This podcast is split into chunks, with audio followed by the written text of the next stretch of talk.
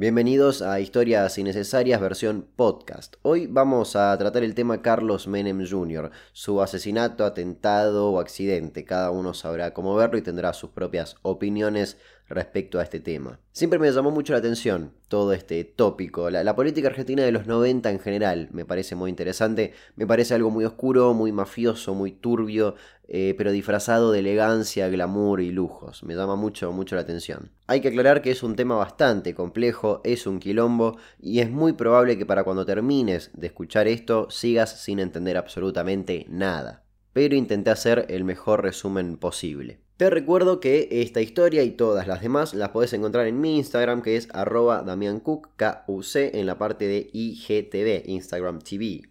Ahí vas a encontrar la misma historia pero con un apoyo visual bastante grande que va a permitir que entiendas un poco más de qué estoy hablando. Y si la buscas en YouTube vas a encontrar una versión extendida con mucho más archivo que tanto me gusta poner. Ahí las encontrás como historias innecesarias, Damián Cook, y ya podés verlas, podés suscribirte ya que estamos. En fin, sin más introducción, Empecemos.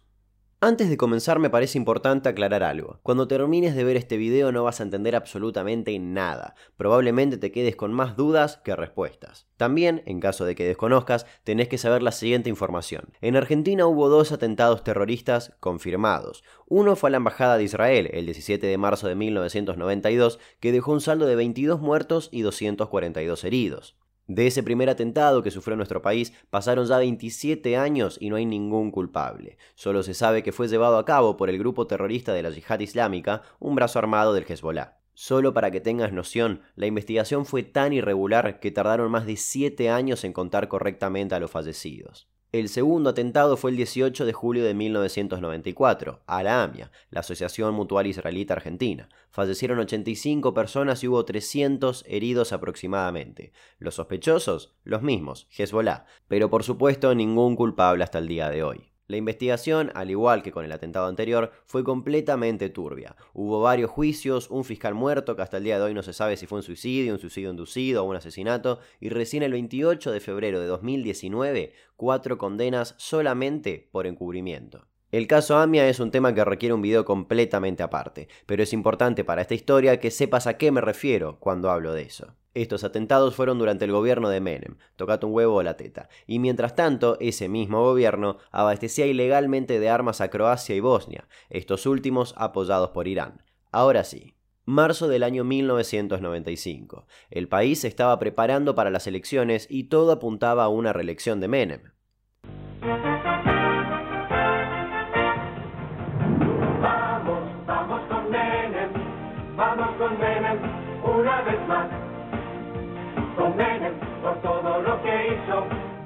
Carlos Menem Jr., el hijo del presidente, estaba piloteando un helicóptero junto a otro famoso piloto argentino, Silvio Oltra. Iban rumbo a Rosario. Según la versión oficial, la hélice del helicóptero chocó con unos cables de alta tensión y la máquina terminó precipitándose a tierra. Carlos Menem Jr., de 26 años, y Silvio Oltra murieron. Un accidente. Esa fue, al menos, la hipótesis que durante años investigó la justicia. En teoría hay unos 55 testigos que aseguran que vieron al helicóptero volar bastante bajo y el informe de la Junta de la Fuerza Aérea Argentina determinó que fue un accidente. Desde ese momento, el presidente Menem dijo que fue un accidente. La cadena nacional de radio y televisión del país. Se ha de escuchar a continuación la palabra del señor presidente de la Nación, doctor Carlos Saúl Menem.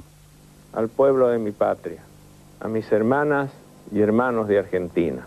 En nombre de mi esposa, Zulema Fátima, de mi hija, Zulema María Eva, y de toda nuestra familia, quiero agradecer desde lo más profundo de mi corazón a todo el pueblo argentino por las muestras de afecto, de cariño y de amor que hemos recibido en estos dramáticos momentos de nuestras existencias. Pero qué homenaje le puede rendir este presidente a su hijo. Trabajar, redoblar el esfuerzo, no desfallecer para que Argentina siga creciendo y para que cada día podamos ser un poco más felices en un marco de dignidad. El día lunes estaré nuevamente firme, como vulgarmente se dice, al pie del cañón. Pero para hacerlo retumbar con más fuerza, les ruego a Dios que bendiga a la Argentina, a su gente y que bendiga a mi familia. Muchísimas gracias. Se acaba de escuchar la palabra del señor presidente de la Nación, doctor Carlos Saúl Menem. Pero desde un principio, la madre de la víctima, Zulema, insistía en que todo fue un atentado. La causa se archivó en el 98, pero en el 2010 fue reabierta y así varias veces más. La madre, e incluso la mayoría de la opinión pública, sostiene que fue un ajuste de cuentas por acuerdos político-mafiosos no cumplidos. ¿Y qué los lleva a sospechar que fue un atentado? Te advierto que lo que viene ahora parece casi de película, pero es real. En febrero del 1995, un agente de inteligencia llamado Mario Aguilar Risi envió una carta al ministro del Interior del gobierno de Menem, Carlos Corach.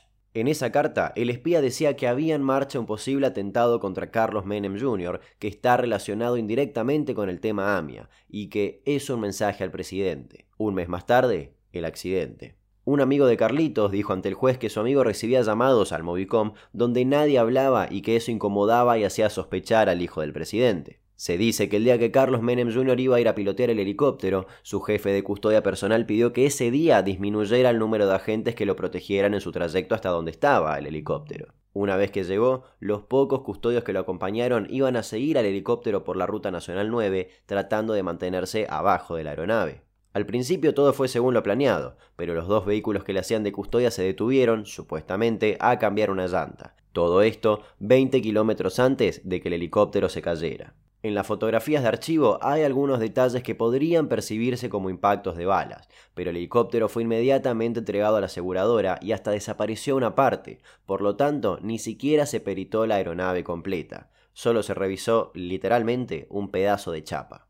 El cuerpo de Carlos Menem Jr. recibió una autopsia bastante dudosa y por demás tardía, sin mencionar que el accionar de la ambulancia que llegó al lugar a atender a la víctima, que aún agonizaba, fue bastante brusco. Además, la madre dudó de hasta que el cadáver enterrado fuera de su hijo. Tres jueces afirmaron que la autopsia, efectivamente, se hizo sobre el cuerpo de Carlos. Pero lo más curioso empieza ahora. Varios testigos que podían declarar en esta causa, presuntamente a favor de Zulema, la madre de Carlitos, murieron en extrañas circunstancias en un lapso de no más de dos años. Insisto, parece una película, pero no lo es. Te aviso que los nombres pueden estar errados. La información que hay es bastante confusa, pero sí está confirmado que hay entre 11 y 14 testigos muertos. Lorenzo Siri era el cuidador del campo donde cayó el helicóptero. Siri declaró que vio tres explosiones y la caída del helicóptero y que después de que todo haya pasado vio valijas, sobres y mucho dinero suelto. El 18 de abril del 95 fue atropellado por un Fiat 147 a 500 metros de donde había caído la aeronave. Miguel Lucou fue el perito designado por la Fuerza Aérea y fue el primero en llegar al lugar del accidente, pocos días después de asegurarle a la fiscal del caso que, para él, la caída no había sido un accidente, fue asesinado a balazos en la puerta de su casa. No le robaron nada. Dos días después, el hombre que mató a Miguel, Ángel Antacle, fue baleado y murió. Pocos meses después murió el ayudante de Miguel, el perito Félix Bonachera. Héctor Bacino era el comisario general de la policía bonaerense, era el jefe de la división helicópteros y fue el primero en revisar el helicóptero de Carlitos. Dicen que sabía mucho más de lo que declaró oficialmente. Dos años y tres meses después, en un supuesto intento de robo, lo balearon y murió.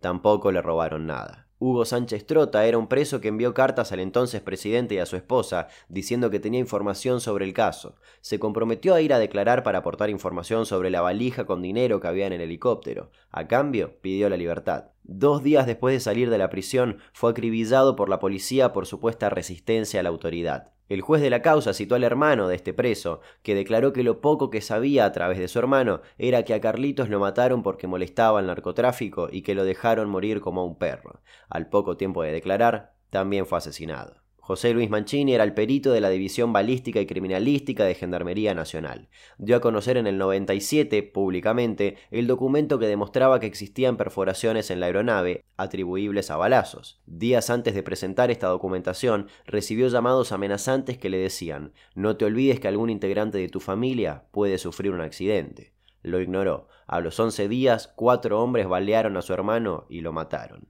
Hugo Bocolino era un camionero que iba por la ruta y vio todo lo que pasó. Se dice que llamó a su mujer y le dijo No sabés lo que acabo de ver. Cuando llego te cuento. Nunca llegó. Apareció muerto en la cabina de su camión, con un tiro en la cara. Para la justicia, un suicidio. Carlos Santander aseguraba tener filmaciones de la caída de la aeronave. Murió días después de decirlo.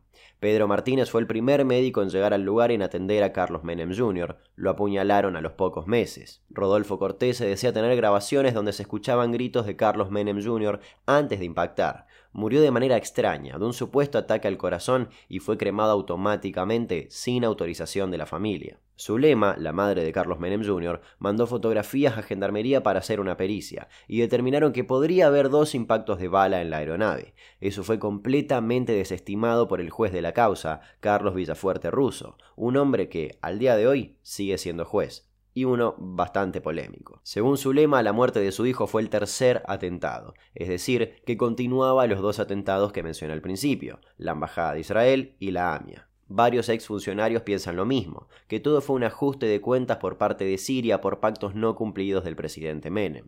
Todo habría surgido en el 1988, cuando Menem se reunió con el ex dictador Hafez al-Assad, en ese entonces presidente de Siria, para conseguir dinero para su campaña presidencial. Menem recibió varios millones de dólares, dicen que ocho, pero a cambio, Hafez al-Assad le pidió que Argentina le proveyera un reactor nuclear a su país, cosa que Menem no cumplió. La misma teoría maneja el ex ministro de Economía, Domingo Cavallo, que incluso también relaciona a Zabrán con todo esto. ¿Se acuerdan de él? En el 2016 todo dio un giro cuando el ex presidente Carlos Menem dijo que a su hijo lo mataron, que fue un atentado y que fue autoría del Hezbollah. Cuando el helicóptero cayó, Menem Jr. agonizó un rato y hasta le robaron el Rolex que tenía puesto. Curiosamente, si bien este reloj estaba desaparecido, volvió a las manos de Carlos Menem padre, y hasta el día de hoy la historia de cómo lo recuperaron es bastante confusa. También se habla de una supuesta mujer que volaba con ellos y de un maletín con unos 30 mil dólares que también desapareció. Hay teorías de lo más variadas y bizarras. Hay quienes dicen que a Carlos Menem Jr. lo mató Gaddafi, otros por cosas vinculadas a Pablo Escobar. En el 2017 abrieron el cajón para exhumar los restos de Carlitos. Zulema, su madre, alegaba que el cuerpo de su hijo fue cambiado por el de otra persona para ocultar los balazos, pero finalmente confirmaron que el cuerpo efectivamente era de Carlos. Igualmente, la gente sigue dudando. Años pasaron y aún nada se sabe. Parece que saber si fue un accidente o un atentado será una incógnita muchísimo tiempo más. Un dato de color, solo para que te sigas ambientando en la Argentina de esa época. Un año después, el 8 de octubre de 1996, un helicóptero del ejército argentino partió de Tigre, Buenos Aires, con destino al campo argentino de polo, en Palermo. Estos vuelos eran de traslado, se había realizado una conferencia bilateral de militares de Argentina y Perú, y los militares, junto a sus esposas, volvían de un almuerzo y paseo por el Tigre. El primer vuelo se realizó de manera normal, pero 20 minutos más tarde, en el último de los traslados, el helicóptero comenzó a realizar movimientos bruscos e incontrolables y un viaje en sentido contrario para terminar impactando contra el suelo, partiéndose y prendiéndose fuego.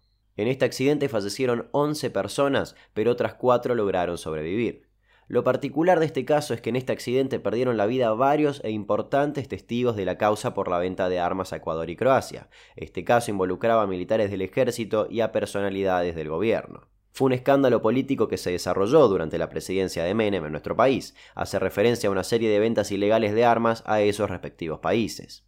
Todo este tema resultó en las explosiones de Río Tercero del año 1995, que dejaron 7 fallecidos y más de 300 heridos. Pero esa también es historia para otro día y para otro video. De más está decir de que la teoría de que fue un atentado para eliminar testigos jamás fue comprobada.